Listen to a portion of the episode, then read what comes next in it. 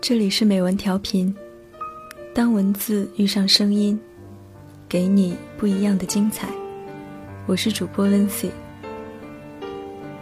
你是我的暖，来自李娟。在凤凰古城一家名为艺宿的咖啡馆里，我坐在花窗前品茶读书，一抬头就看见沈从文笔下的沱江，清凌凌的。如绸缎一般，吊脚楼升起袅袅的炊烟，几只白鹭蹲在木桥上，仰头四处张望。一叶孤舟泊在江面，仿佛一个漫长的等待。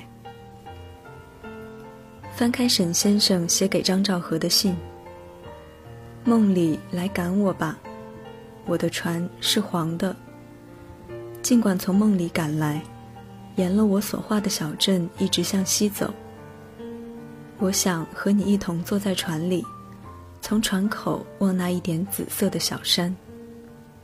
字字如明玉，心心念念。梦里来赶我吧。只有深深爱着的人，才看到什么都想到他，想和他共有一双眼睛，一双耳朵，一颗纯净的心。世间一切美好，想要和他一起分享。醒着梦里都是他，才下眉头，却上心头。在水边读沈先生的书信，常常产生无端的惆怅和感伤。坚硬的心一瞬间柔软了，化为沱江里一股清流。想起凤凰水边他孤单的身影，那一刻。他有了赵和女士，就有了爱，有了一位温柔的知己，就如同沐浴在人间的四月天里。沿着青幽幽的石板路走进小巷深处，去看望沈先生。在沈先生故居看见他们年轻时的照片，沈先生潇洒俊朗，英气逼人；赵和女士穿着一件旗袍，温婉优雅，气质如兰。如花美眷，似水流年。她是《诗经》里走出的女子吗，有美一人，宛如清扬。乘上一艘木船，沿沱江顺流而下，去听涛山，看望沈先生。两岸横着苍苍的翠微，吊脚楼将伶仃的脚伸进江里，水清澈的令人忧伤。湘女的歌声如燕子掠过水面，就听见沈先生轻声低语：“三三，你若坐了一次这样的木船，文章一定可以写得好多了。三三，我一个人在船上，内心无比的柔软伤感。三三，但有一个相爱的人，心里就是温暖的。”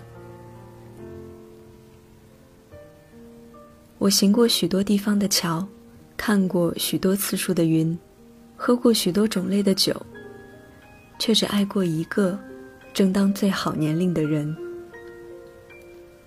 此刻，情不知所起，一往而深。原来，好文字不在气势磅礴的作品里，却在云中锦书里，在人世小小的悲欢里。那里有刻骨的相思，深深的懂得，悠悠的情思，才是尘世间真切的温暖，碧玉一般薄在心里，又如一件纯棉衣衫，贴心暖心。真正温暖你我的，不就是这样的书信吗？在七里香开满江畔的春天，我读到尘世间最美的情书。张学良和赵一荻女士举办婚礼时，两人都已经年过半百，他们的年龄加起来已经超过一百岁。教堂里鲜花、掌声，众人云集，祝贺一对生生世世的恋人。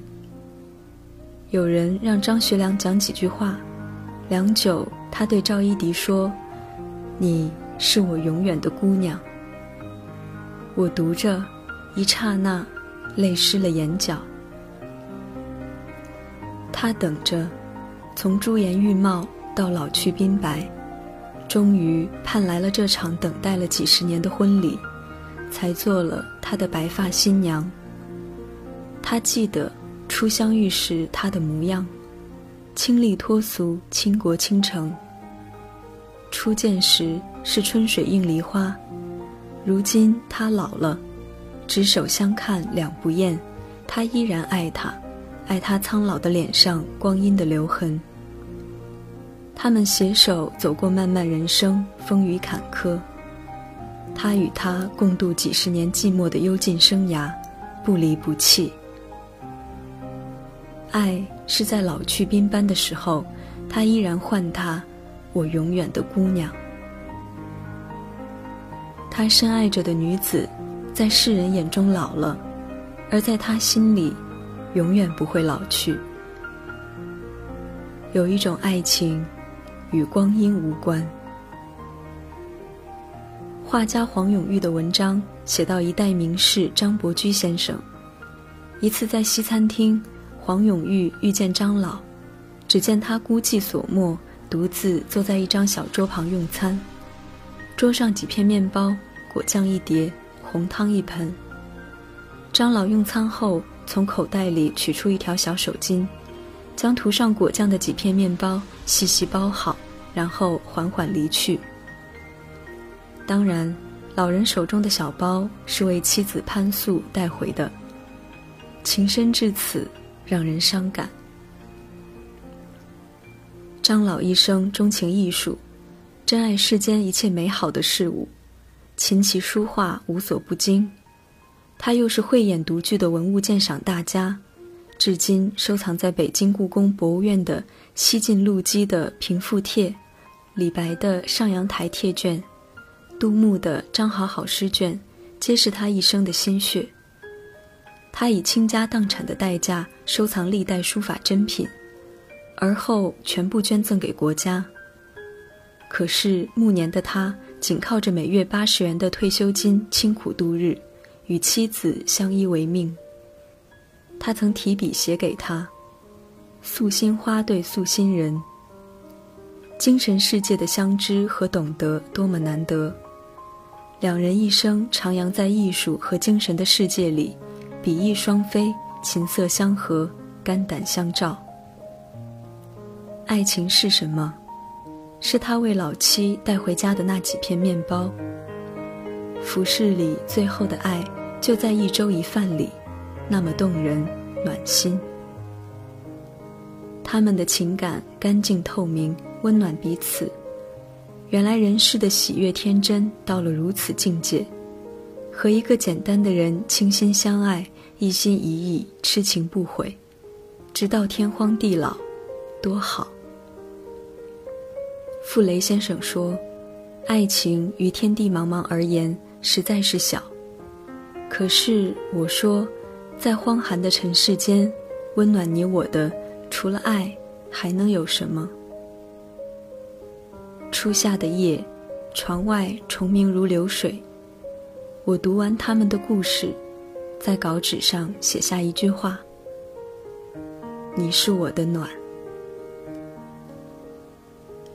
李娟，你是我的暖。这里是美文调频，我是主播温 C，我们下期节目再见。